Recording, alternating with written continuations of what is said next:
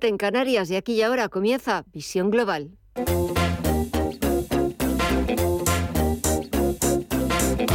Esto es Visión Global con Gema González.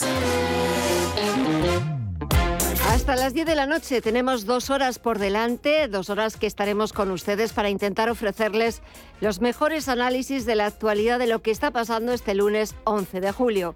En unos minutos buscamos el análisis con José Ignacio Gutiérrez Lasso, expresidente de Meje Valores, en una sesión en la que han vuelto los recortes a la espera del dato de IPC de Estados Unidos que conoceremos este miércoles. Las previsiones apuntan a una subida del 9%. Si es así, no habría dudas de otra subida este mes de 75 puntos básicos en los tipos de la Reserva Federal. Solo un día después, el jueves, temporada de presentación de resultados en Estados Unidos. Los analistas advierten de un tono especialmente prudente en las previsiones para lo que queda de año por las presiones inflacionistas y por el deterioro macroeconómico también previsto por la mayoría de las casas de análisis. Con todo, echamos un vistazo a las pantallas y tenemos eh, como de nuevo también vuelve la volatilidad, vuelven las incertidumbres porque el Dow Jones de Industriales se ha dado la vuelta, quiere entrar en terreno positivo, aunque de momento está repitiendo niveles de apertura en los 31.342 puntos. Siguen los números rojos en el SP500, que retrocede un 0,6% en los 3.875 puntos, o en el sector tecnológico tenemos al Nasdaq Composite retrocediendo un 1,47% hasta los 11.463 puntos. En el mercado de la renta fija, la rentabilidad del Treasury americano del bono estadounidense a 10 años está por debajo del 3%, está recortando un 3,37%, baja la rentabilidad, suben los precios de los bonos y también está subiendo el índice VIX de volatilidad algo más de un 5% hasta los 25,90 puntos. Vamos a ver qué es lo que está sucediendo, cómo comienzan la semana el resto de bolsas latinoamericanas. Merilla Calderón, muy buenas tardes. Muy buenas tardes, Gema. Pues vemos números negativos en el Merval de Argentina, que retrocede casi un 1% hasta los 104.801 puntos. El Bovespa en Brasil cae más de un 1,8 hasta los 98.466 puntos. El IPSA chileno también lo vemos con números rojos. Se deja un 0,7 hasta los 5.076 puntos y el IPC mexicano también hace pleno con números rojos en los 47.528 puntos, cotiza con un descenso del 0,11. Y en el mercado de las criptomonedas y materias primas, Estefanía Muniz. Ahí también vemos números rojos en el día de hoy. Muy buenas tardes. Muy buenas tardes, Mireya. Pues para empezar la semana vemos números rojos tanto en el mercado de las materias primas como en el de las eh, divisas. Empezando por este último, al euro lo vemos en los 1,0072 dólares, casi prácticamente en términos de paridad. Se encuentra rozándolo ahora mismo cuando se está debilitando un 1,09% en su cruce con el dólar. En la libra, bueno, que decir también que son las cifras más bajas de dos décadas. La libra, por su parte, la vemos debilitándose otro 1% en los 1,19 dólares. Y en las materias primas, el petróleo, el barril de Bren, lo vemos debilitándose con una caída moderada del 0,05% en los 106,97 dólares. Y en el West Texas, de referencia en Estados Unidos, también se está retrocediendo un 0,73% en los 104 dólares. El oro, por su parte, está rebajándose un 0,45% en los 1.734 dólares la onza. Y en las criptomonedas, ¿qué panorama vemos, ya Pues también eh, negativo, el Bitcoin se deja un 1,5% y cotiza en los 20.591 dólares, Ethereum en los 1.152 retrocede un 1,66, el Ripple ahora mismo en tablas, Cardano se deja casi un 3 y Solana en los 35,46 dólares cotiza con una caída superior al 4%. Pues así viene la negociación de los principales activos. Vamos a ver qué es lo que sucede hasta las 9 de la noche cuando volvamos a tomar el pulso a los mercados. De momento, tomamos el pulso a la actualidad, titulares de las 8.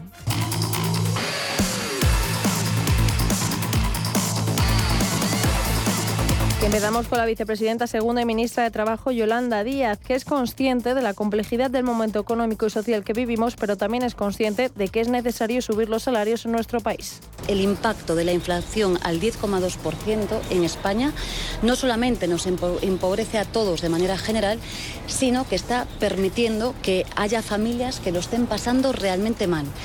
Insisto, el Banco Central Europeo está recomendando subir los salarios en el conjunto de Europa y ha dado cifras, por tanto, eh, respetando absolutamente la autonomía de los sindicatos y de comisiones obreras en nuestro país, desde luego creo que la salida tiene que ver con sí, subir los salarios y mejorar la vida de la gente.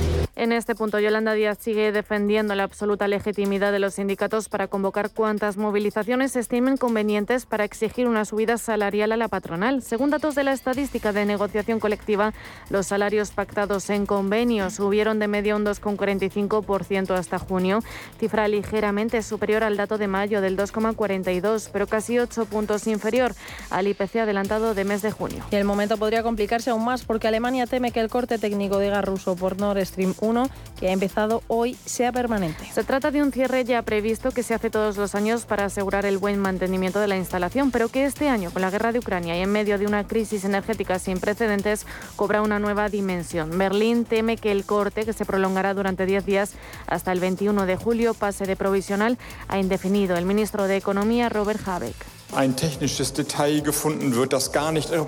Sospecha que las tareas de mantenimiento podrían ser la excusa que use el Kremlin para dejar de proveer el gas a Alemania. Aquí en España, la vicepresidenta económica Nadia Calviño insiste en que el suministro está garantizado.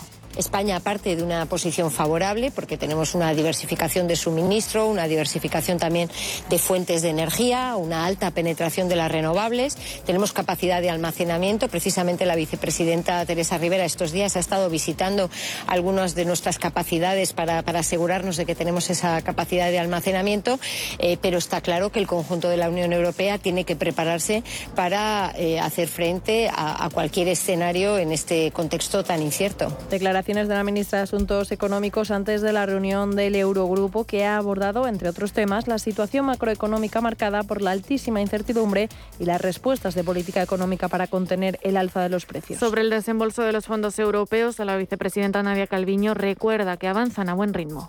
Como saben, España está liderando el despliegue del plan de recuperación en Europa.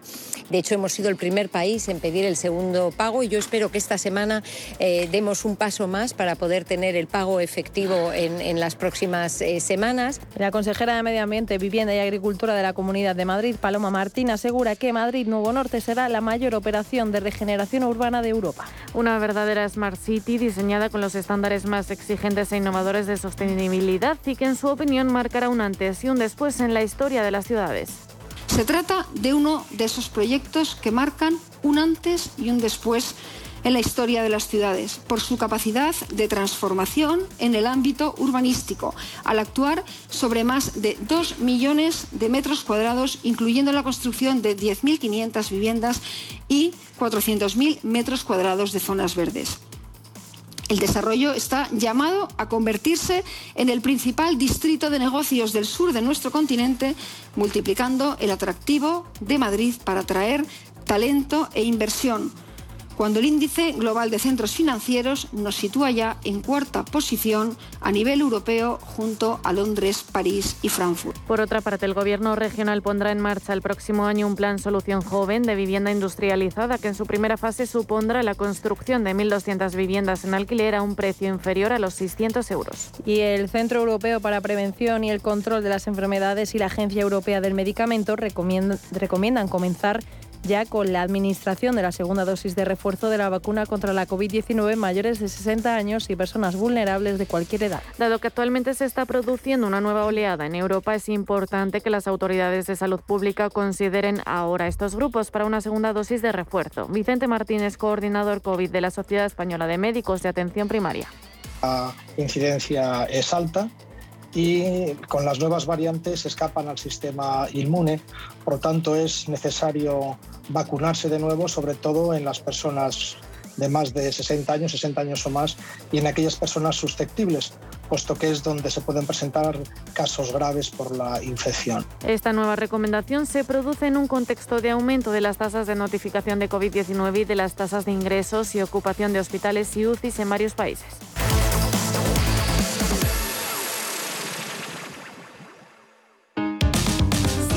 Te da por hacer más por el planeta de lo que ya haces, en el Santander calculamos tu huella de carbono y te mostramos proyectos sostenibles para compensarla desde la app. Si te da por ayudar más, Santander te ayuda a ayudar. Por si te da Santander. Por ti, los primeros. ¿Sabías que hay un 20% de descuento adicional en Timberland, Náutica, North Sales y Levis en las segundas rebajas del corte inglés? ¿Comentario o indirecta? Comentario. Indirecta. Hasta el 20 de julio, segunda rebajas del corte inglés. 20% de descuento adicional en una selección de marcas de moda. Todo lo que quieres, por mucho menos. Antes de que amanezca te acompaña, escucha y ameniza las mañanas en Radio Intereconomía. No olvides participar los últimos viernes de cada mes en nuestro sorteo con grandes regalos y obsequios llamando al 91 53 318 51. Antes de que amanezca, con Willy Sancho Muela, de martes a viernes de 6 a 7 de la mañana en Radio Intereconomía. El análisis del día con visión global.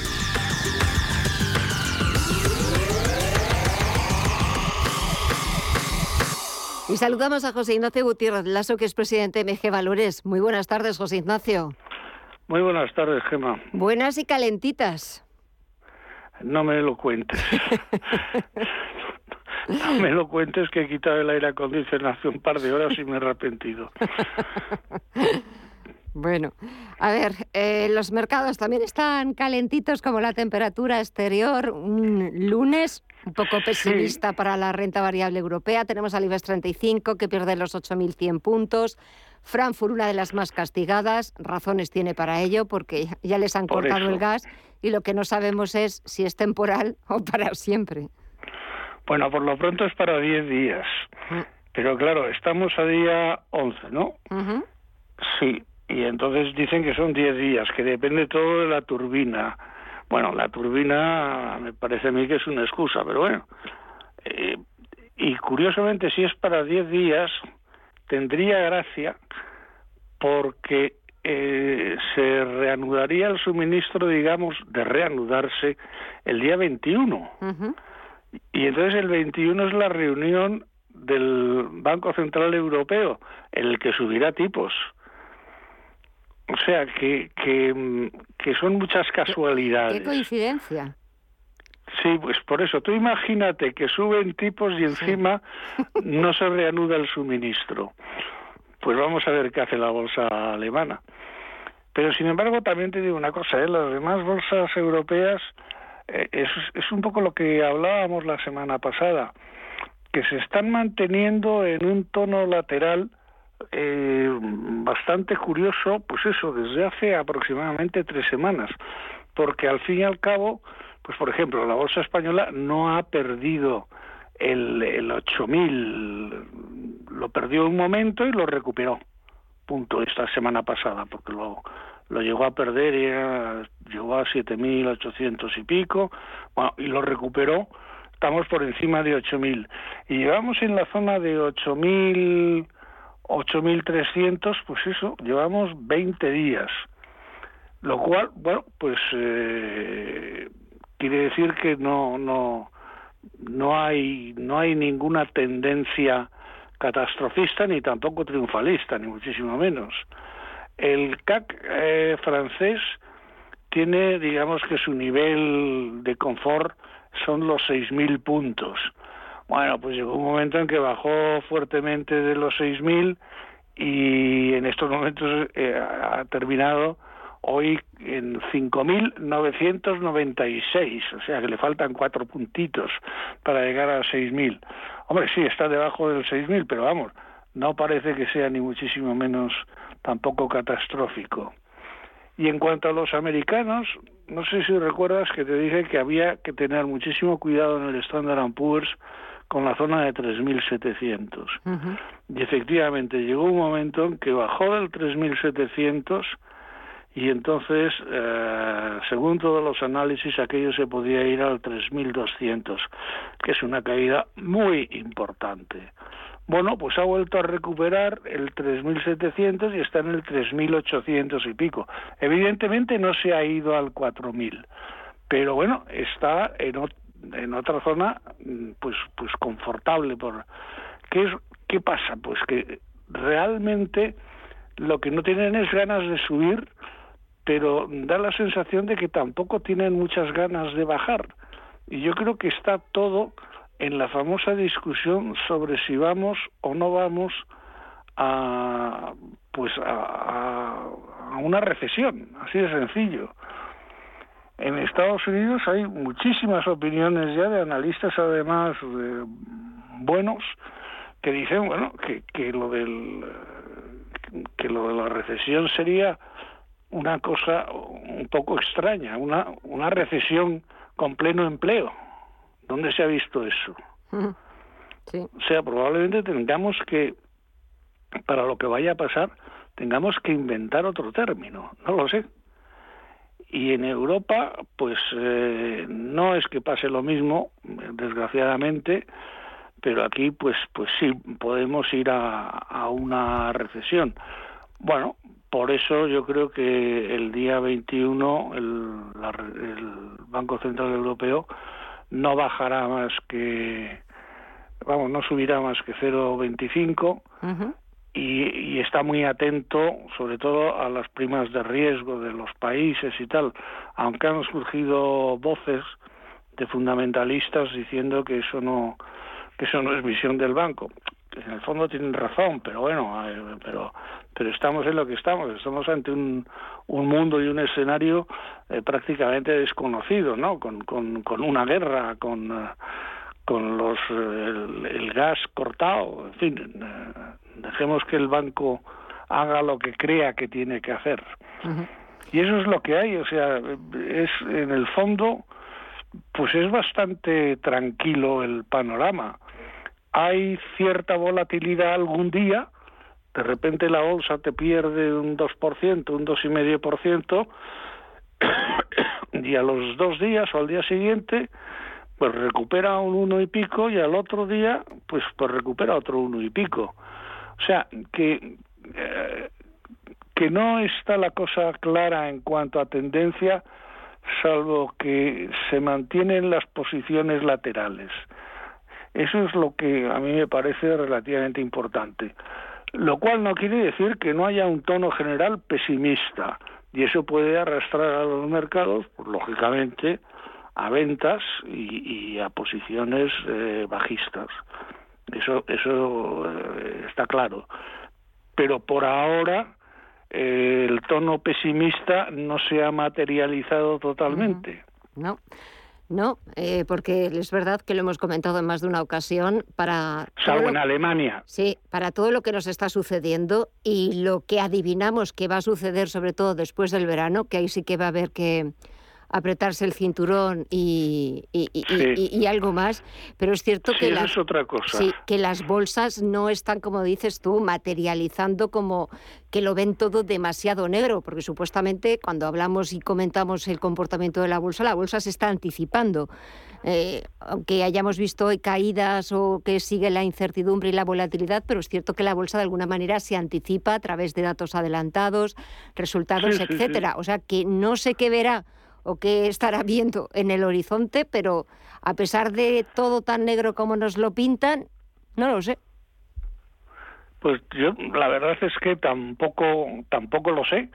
Lo único que veo es la realidad y que eh, sí noto que el tono general es mm, pesimista. Es pesimista, pero que no se materializa. ¿Por qué no se materializa? Pues no lo sé. Así de sencillo probablemente por una cuestión de valoraciones, es decir, es que los, los valores ya eh, están eh, relativamente baratos y en cuanto bajaran o en cuanto bajan, pues surgen compradores, surgen compradores y recuperan los niveles. Eh, bueno, eso es muy posible. Ahora, eso con vistas a una recesión, pues resulta que no la valoración pues sería excesiva la actual porque la, en la recesión lógicamente tendrían que bajar. Pero es lo que te digo o sea qué recesión tan rara es la que tenemos delante. Pues, pues pues no no no me lo explico hoy por hoy. No la verdad es que ni tú ni ni yo tampoco pero bueno pero los hechos y la realidad pues nos irá dando la razón o quitándola y bueno, pues lo iremos, lo iremos viendo y analizando mientras consigamos sobrevivir a esta ola de calor que nos va a acompañar hasta el viernes, a ver si podemos sobrellevarla lo mejor posible. José Ignacio Gutiérrez Lasso, presidente de MG Valores, un verdadero placer. Cuídate mucho y hasta el lunes próximo. Igualmente. Un abrazo. Un abrazo. Hasta luego.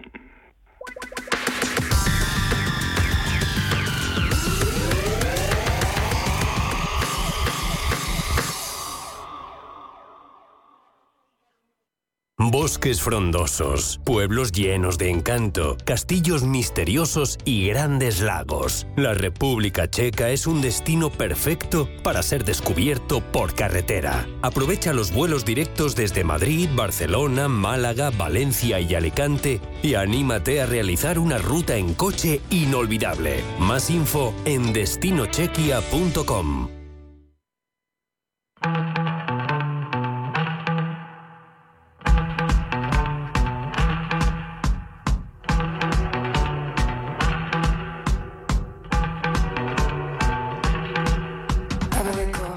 que Elon Musk puede estar en problemas, aunque él no lo crea. Y es que el pasado viernes Elon Musk comunicó que paralizaba la compra de Twitter por valor de 44 mil millones de dólares después de semanas de ataques con el consejero delegado de Tesla y la junta directiva de la red social. Ya desde mayo, el magnate de Tesla había paralizado la operación debido a que quería conocer los datos sobre cuentas falsas de spam y bots presentes en la plataforma, unos datos que eran muy importantes para seguir con la operación o cancelarla, aunque los expertos ponen sobre la mesa otros asuntos.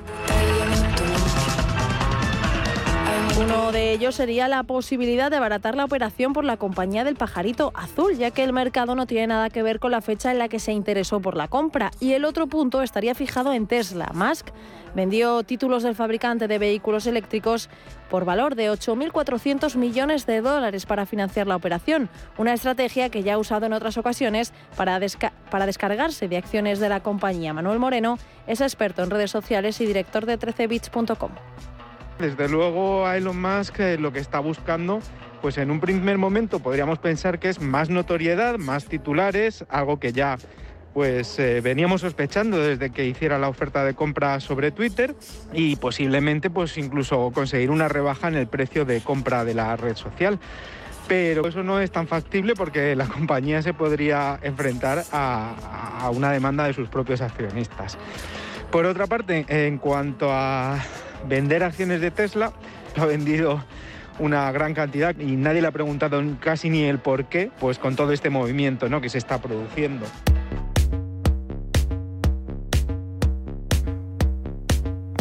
Aquí el problema está en, que había un acuerdo de por medio que conllevaba penalización a la parte que se echara para atrás. Y no es nada más y nada menos que mil millones de dólares. Y aquí entra la parte en la que el magnate quiere librarse alegando que se ha producido un efecto material adverso a no entregar Twitter datos relativos al número de bots presente en la plataforma. Um, Todavía hay algunos uh, asuntos sin resolver. Probablemente haya leído acerca de la cuestión de si la cantidad de cuentas falsas y spam en el sistema es inferior al 5%, como afirma Twitter, lo que creo que probablemente no sea la experiencia de la mayoría de las personas cuando usan la red social. Todavía estamos esperando una resolución sobre ese asunto y ese es un asunto muy importante. Y por supuesto está la cuestión de si la parte de la deuda de la ronda se unirá y luego los accionistas votarán a favor.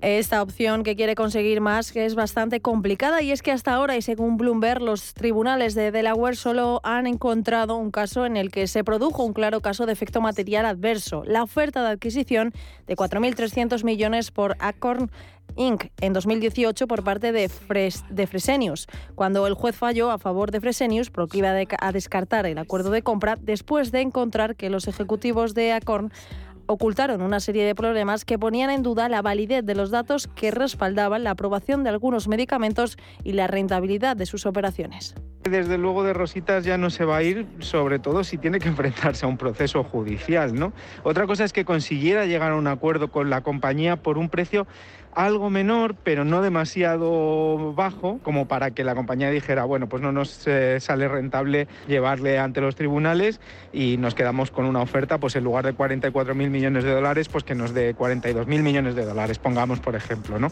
Pero más allá de conseguir esa mínima rebaja, no creo que consiga otra cosa más que titulares eh, negativos y que su propia credibilidad está quedando un poco en entredicho.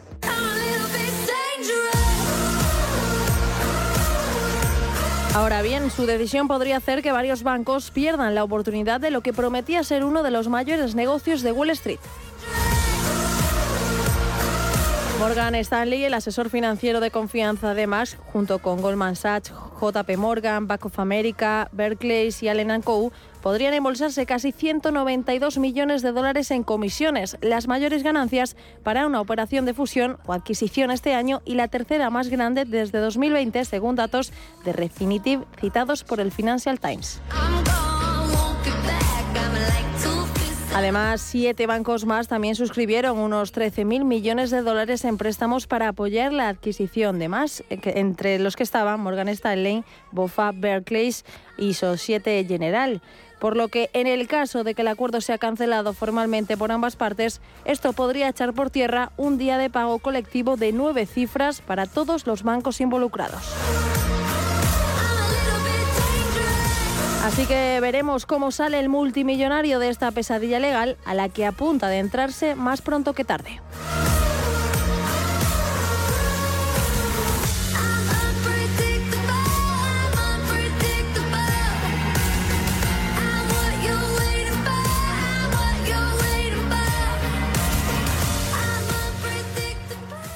Si caminas solo, irás más rápido. Si caminas acompañado, llegarás más lejos. Luna Sevilla es su asesor patrimonial de referencia. Prestando nuestros servicios como agentes de Caser Asesores Financieros, somos una empresa con amplia experiencia profesional y una clara apuesta por la formación de calidad, la información transparente y objetiva y por el asesoramiento financiero personalizado y continuado. Si desea más información, visite lunasevilla.es llámenos al 91 762 3442. Información internacional. CaixaBank patrocina este espacio.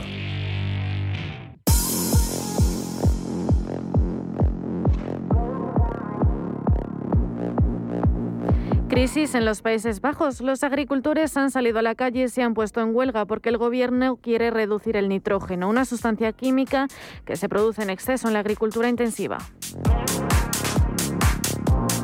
Mientras que el gobierno quiere reducir las emisiones de nitrógeno, los agricultores ven amenazados su forma de supervivencia. Poco a poco se está convirtiendo en una huelga que está dando problemas. Los agricultores han bloqueado las autopistas y las carreteras de tránsito con tractores. Han quemado decenas de heno con motivo de las protestas y también han volcado coches de policía.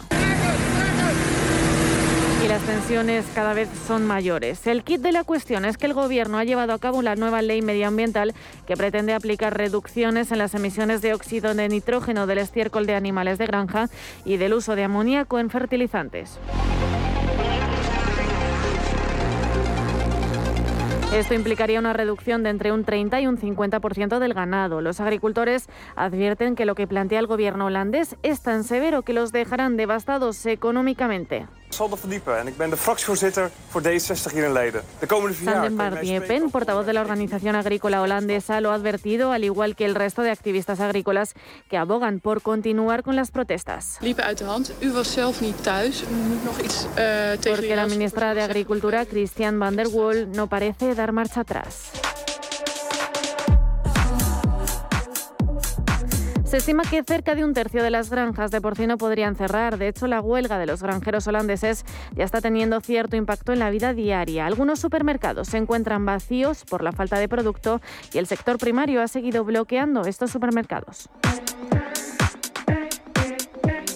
Se trata de la primera gran crisis de protesta social que enfrenta Ruth, quien de momento no da marcha atrás en la imposición de las medidas. Um, Ik wil eerst stilstaan bij het eh, verschrikkelijke bericht uit eh, Japan. Ante el cierre forzoso de las granjas, la Asociación Comercial de Supermercados en los Países Bajos ha instado a levantar los bloqueos lo antes posible y ha subrayado que estos supermercados están haciendo todo lo posible para mantener los estantes abastecidos, pero que las consecuencias se están notando con rapidez, especialmente para los productos frescos. Otro país vecino que está sufriendo la huelga de los agricultores es Alemania por el repunte de los precios y la escasez de combustible y fertilizantes. Sin embargo, está afectando mucho más en los Países Bajos por el tipo de agricultura. Holanda es uno de los mayores exportadores de productos agrícolas del mundo, solo por detrás de Estados Unidos. Hay alrededor de 53.000 granjas y en 2021 se exportaron bienes agrícolas por alrededor de 105.000 millones de euros. Pero aunque los agricultores han cumplido con los planes del gobierno, el gobierno sigue sin cumplir con las normas europeas de emisiones.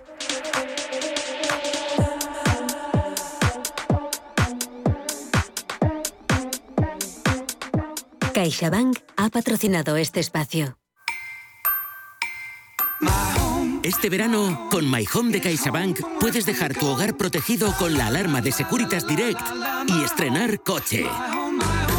Y por supuesto, eligiendo la fórmula que mejor se adapte a tus necesidades. Infórmate en caixabank.es. CaixaBank.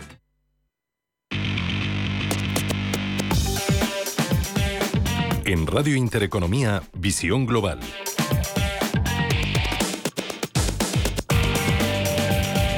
Y ahora echamos un vistazo a las portadas de los diarios internacionales y empezamos por el Reino Unido, donde The Guardian abre con el exministro de Sanidad, Sajid Javid, y candidato a primer ministro del gobierno británico, que ha sugerido que debería haber dimitido antes.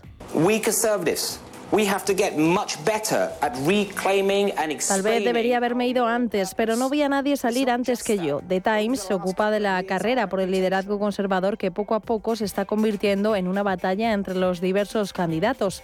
El Financial Times, por su parte, destaca que la valoración del banco sueco Klarna se desploma a menos de 7.000 millones de dólares en una dura ronda de financiación. En la prensa francesa, todos los periódicos franceses recogen el rechazo a la moción de censura presentada por los NUPES, la izquierda francesa. Tan solo han sumado 146 votos a favor y se requerían 289 para derrocar al gobierno. Ya conocemos las primeras reacciones. La primera ministra Elisabeth Bon dice que la han sometido a un juicio de intención en su contra. Dice que los franceses necesitan un gobierno que actúe, pero algunos solo tienen una obsesión, censurarlos. Le secó, por su parte, lleva que el riesgo de crédito se está convirtiendo en una preocupación central para los bancos y que el euro y el, eh, que el euro dólar ya se encuentra rozando la paridad. Como 20 años atrás, el Frankfurter Allgemeine en Alemania se ocupa de cómo se prepara Berlín para la emergencia del gas. Desde hoy, Rusia ha cortado durante 10 días el Nord Stream 1.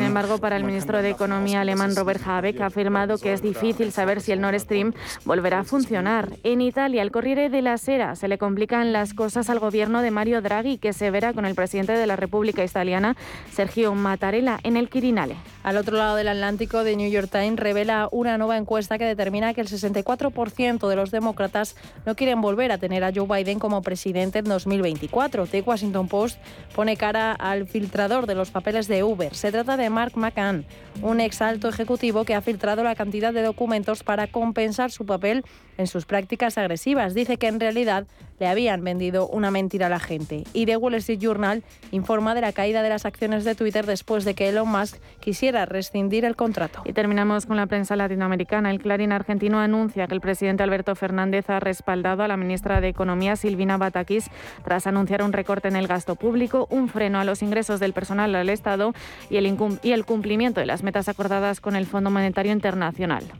Yo entiendo que todos los mercados entiendan que la Argentina está dispuesta a hacer lo que dijo la ministra esta mañana, a, controlar el, gasto público, seguir en el camino de la disminución del déficit fiscal paulatinamente para que esto no se convierta en un ajuste que, que daña a la gente y al mismo tiempo dar una señal clara de que nosotros estamos seguros de que el dólar que nosotros estamos proponiendo para las exportaciones.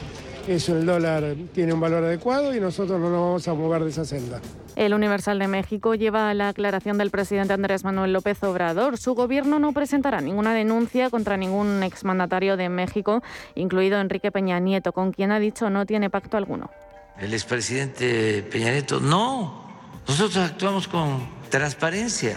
Y con el globo brasileño terminamos, que lleva el desafío de Río, que quiere albergar dos estadios de fútbol más.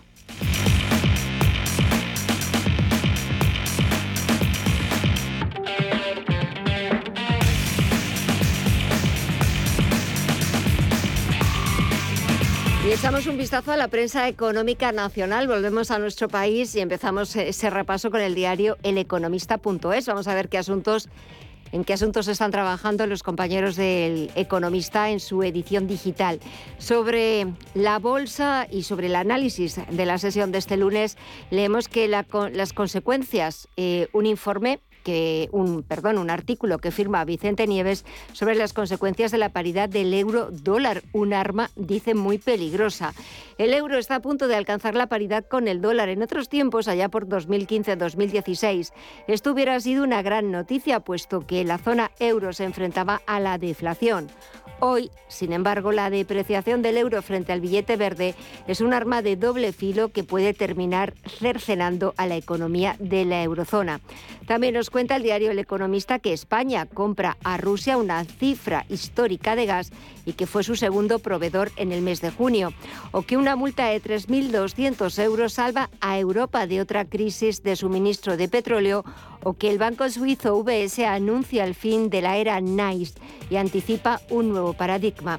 En el diario Expansión, su primera noticia tiene que ver con la Liga y el Banco Santander que deja de ser el patrocinador principal de la Liga. La temporada 2022-2023 será la última en la que la entidad que abonaba algo menos de 20 millones al año será el patrocinador principal. La patronal, que llevaba trabajando en este cambio desde inicios de año, ya ha firmado con su sustituto. Será una marca global que pondrá nombre a la Liga durante cinco años por un importe superior al que estaba ofreciendo el Banco Santander.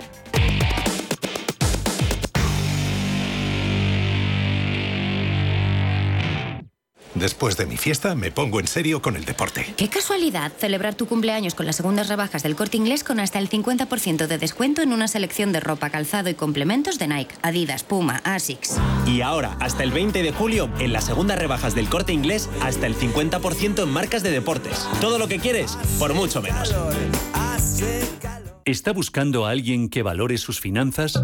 ¿O tal vez un financiero que tenga valores? Si lo que quiere es entender la economía, no se pierda Finanzas y Valores, los lunes de 2 a 3 de la tarde en Radio Intereconomía.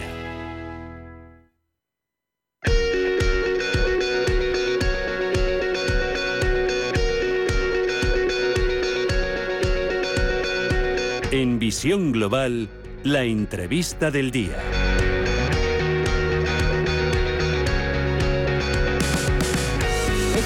Noticias principales de este lunes y desde las 6 de la mañana sobre todo es una noticia que ocupa las portadas y también las ediciones impresas y los comentarios en los periódicos en la televisión germana, porque desde las 6 de la mañana eh, Rusia ha dejado de proveer gas a Alemania a través del gasoducto Nord Stream, 2, Nord Stream 1. Perdón.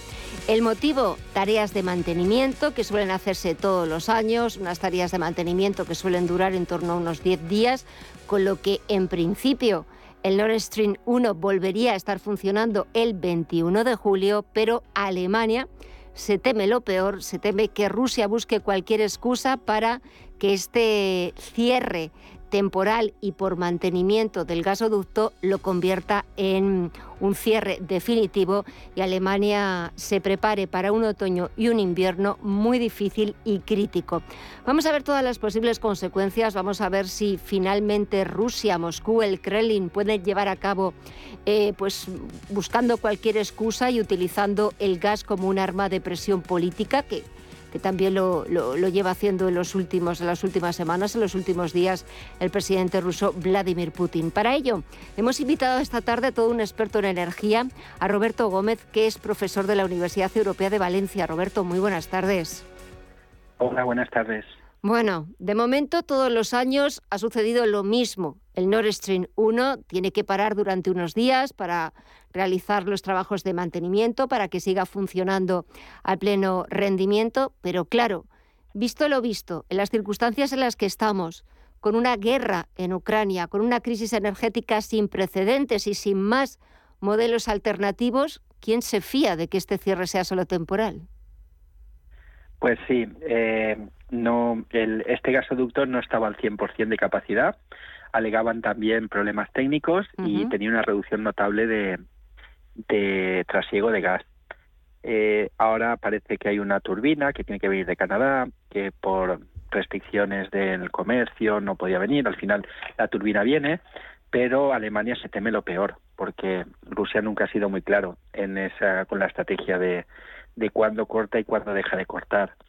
Yo creo que en estos momentos eh, Europa no está necesitada de gas, pero sí está necesitada de almacenar todo el gas posible. Y a lo mejor eh, Rusia ha detectado ese, ese comportamiento y, quiere pues presionar para que los almacenamientos de gas no sean tan importantes.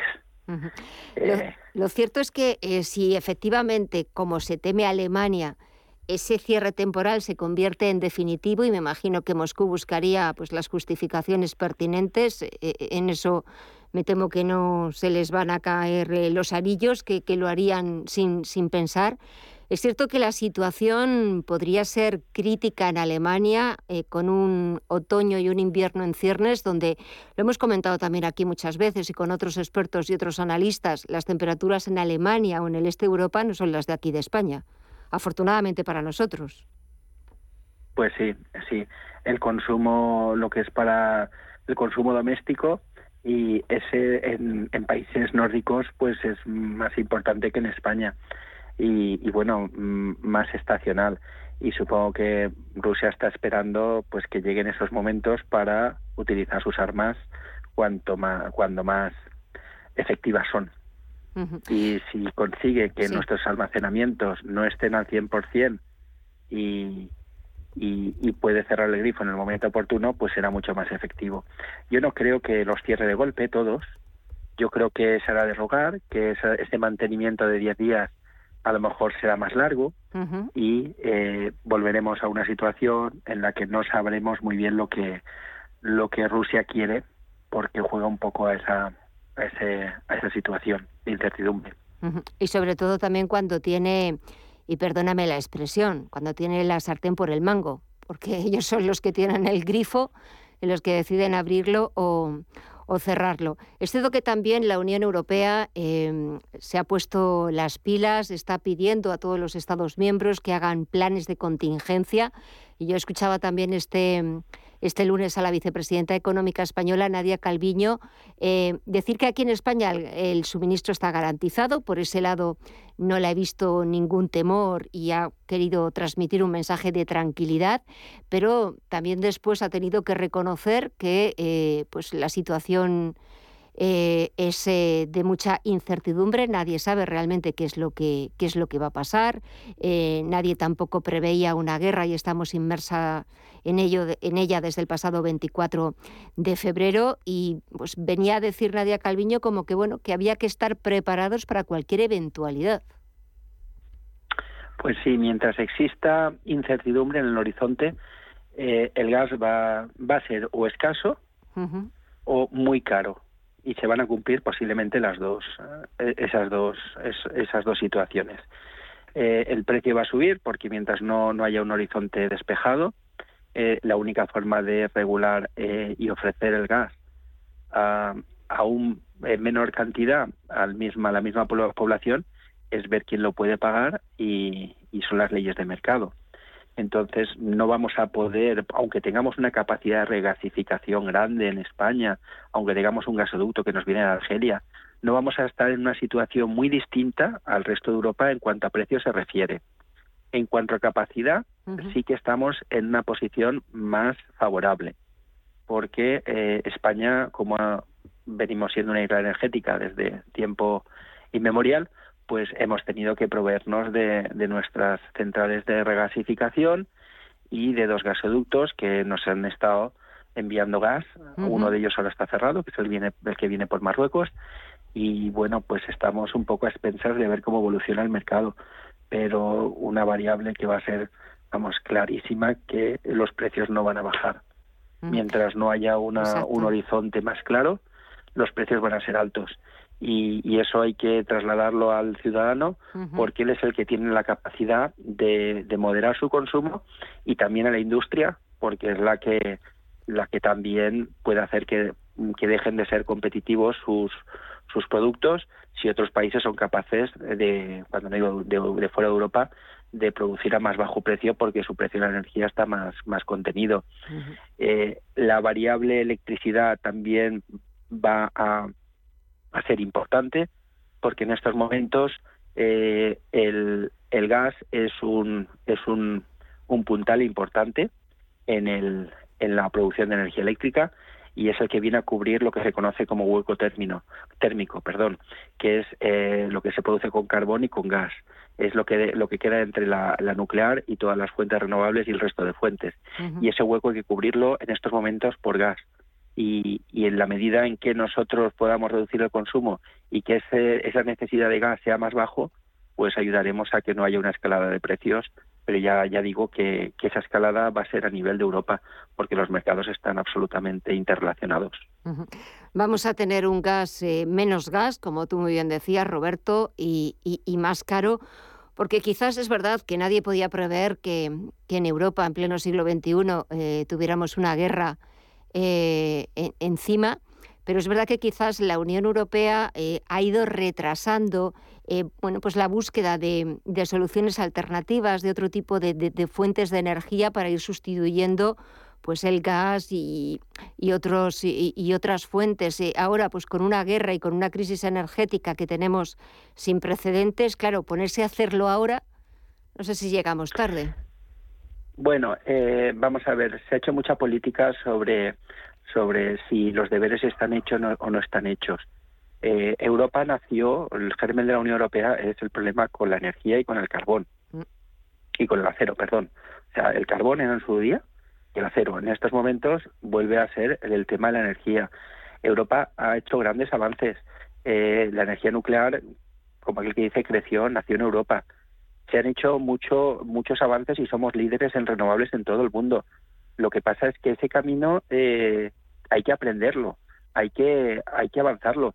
Y yo creo que ese sentido de culpabilidad de que no hemos hecho los deberes habría que dejarlo un poco atrás, porque Europa sí ha hecho los deberes.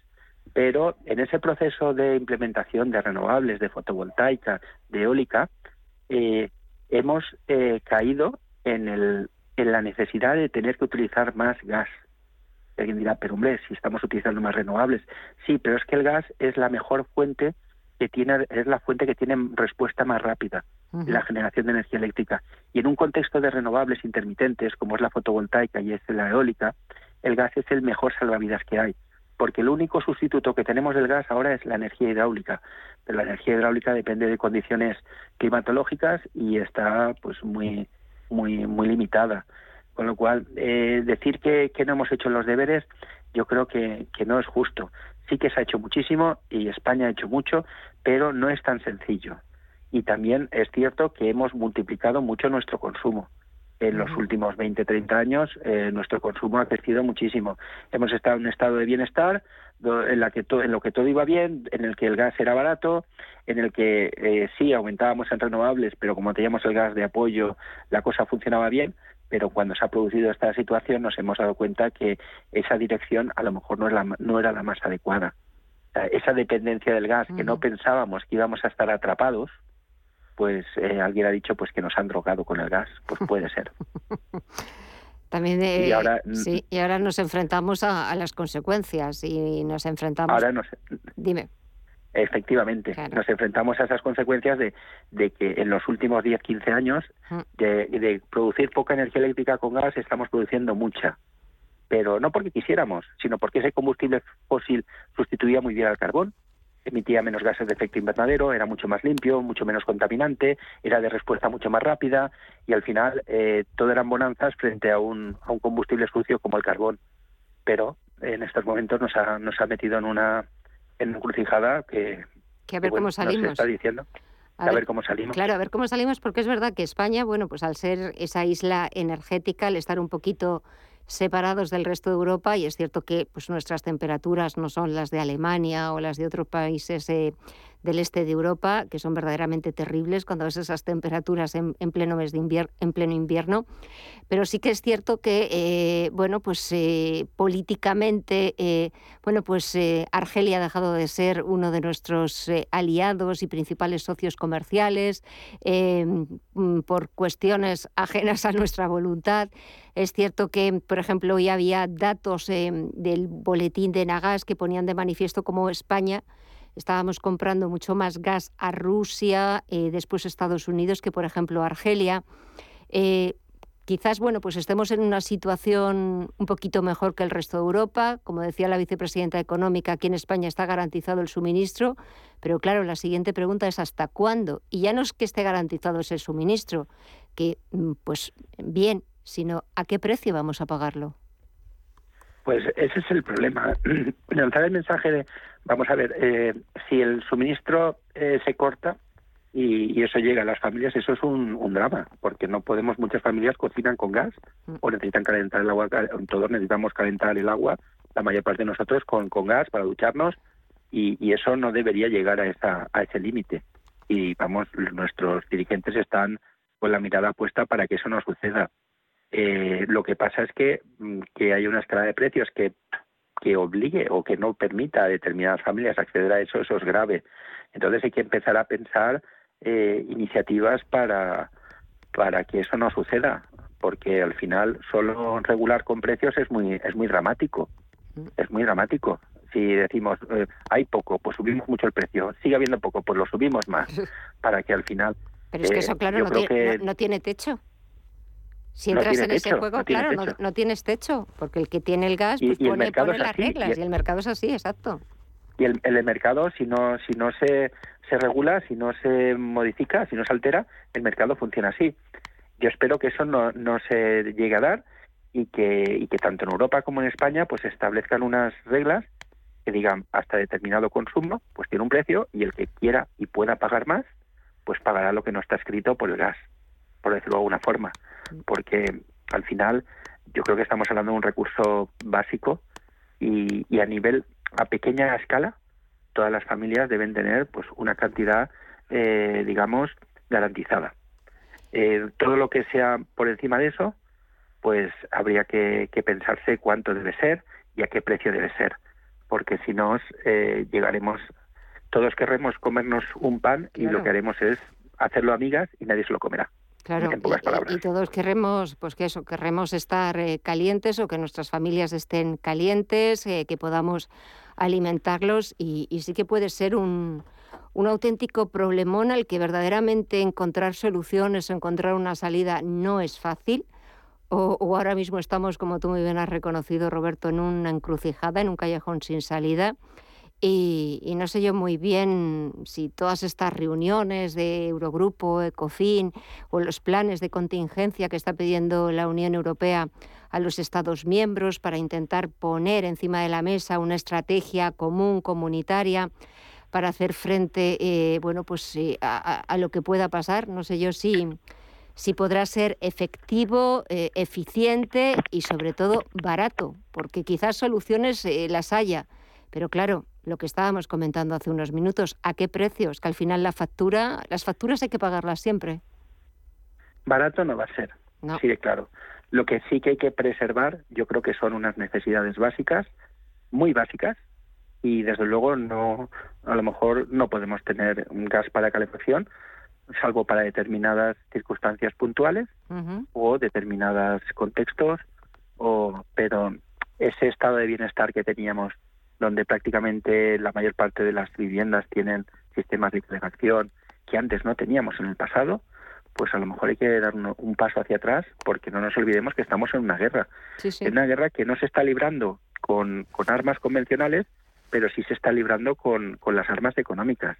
Sí. Y eso eh, Europa a lo mejor eh, ha pensado que era mucho más fuerte que Rusia en ese sentido, y, pero no deja de, de también eh, perjudicarle esa, esa guerra, porque porque Rusia es bastante más austera, Sí. o sea, la población rusa es bastante más austera que la población europea. Sí, lleva muchísimos más años eh, instalados en ese régimen que les ha hecho ser mucho más austeros y mucho más resignados y no tanto aquí en Europa. Menudo papelón el que tenemos encima.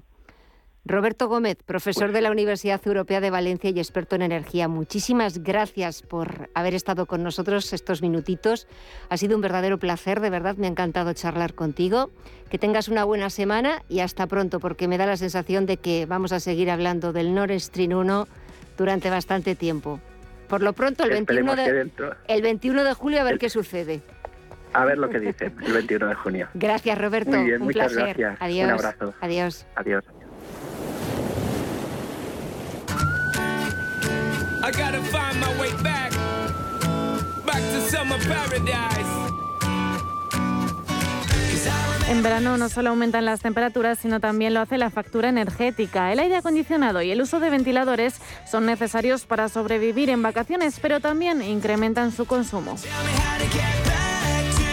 Si eres de los que huyen a las segundas residencias, es importante controlar ese consumo energético de ambas para evitar el temido consumo fantasma. Los aparatos conectados a la red que no están siendo usados y pueden suponer en torno al 12% de la energía del hogar. Si vas a pasar una larga temporada fuera de casa, conviene acudir al contador y desactivar aquellos electrodomésticos que no tienen un uso continuo. Además, los días son más largos y eso también significa que aprovechemos más la luz natural.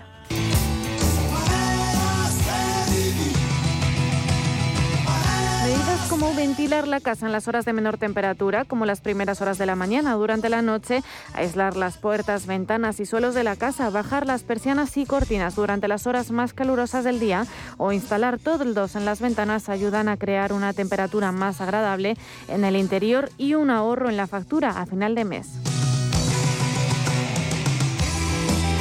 Como adelantábamos, el aire acondicionado eleva la factura. Es recomendable, por tanto, priorizar el uso de ventiladores de techo o pie para refrescar la casa de manera más sostenible, reduciendo así el gasto de energía hasta en un 90%. Pero si eres fiel al aire acondicionado, recuerda tenerlo entre los 24 y 26 grados y en un lugar a la sombra.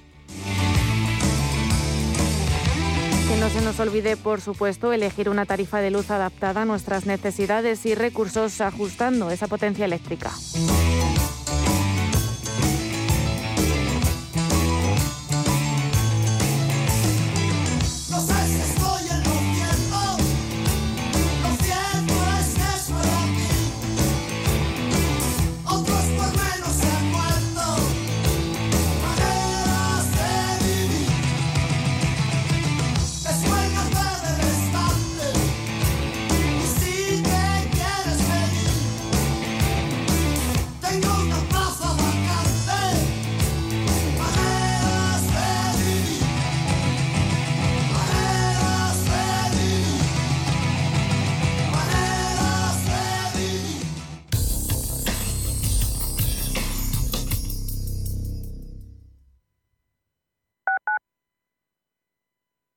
Radio Intereconomía. ¿Quieres ser agente de CoinMotion?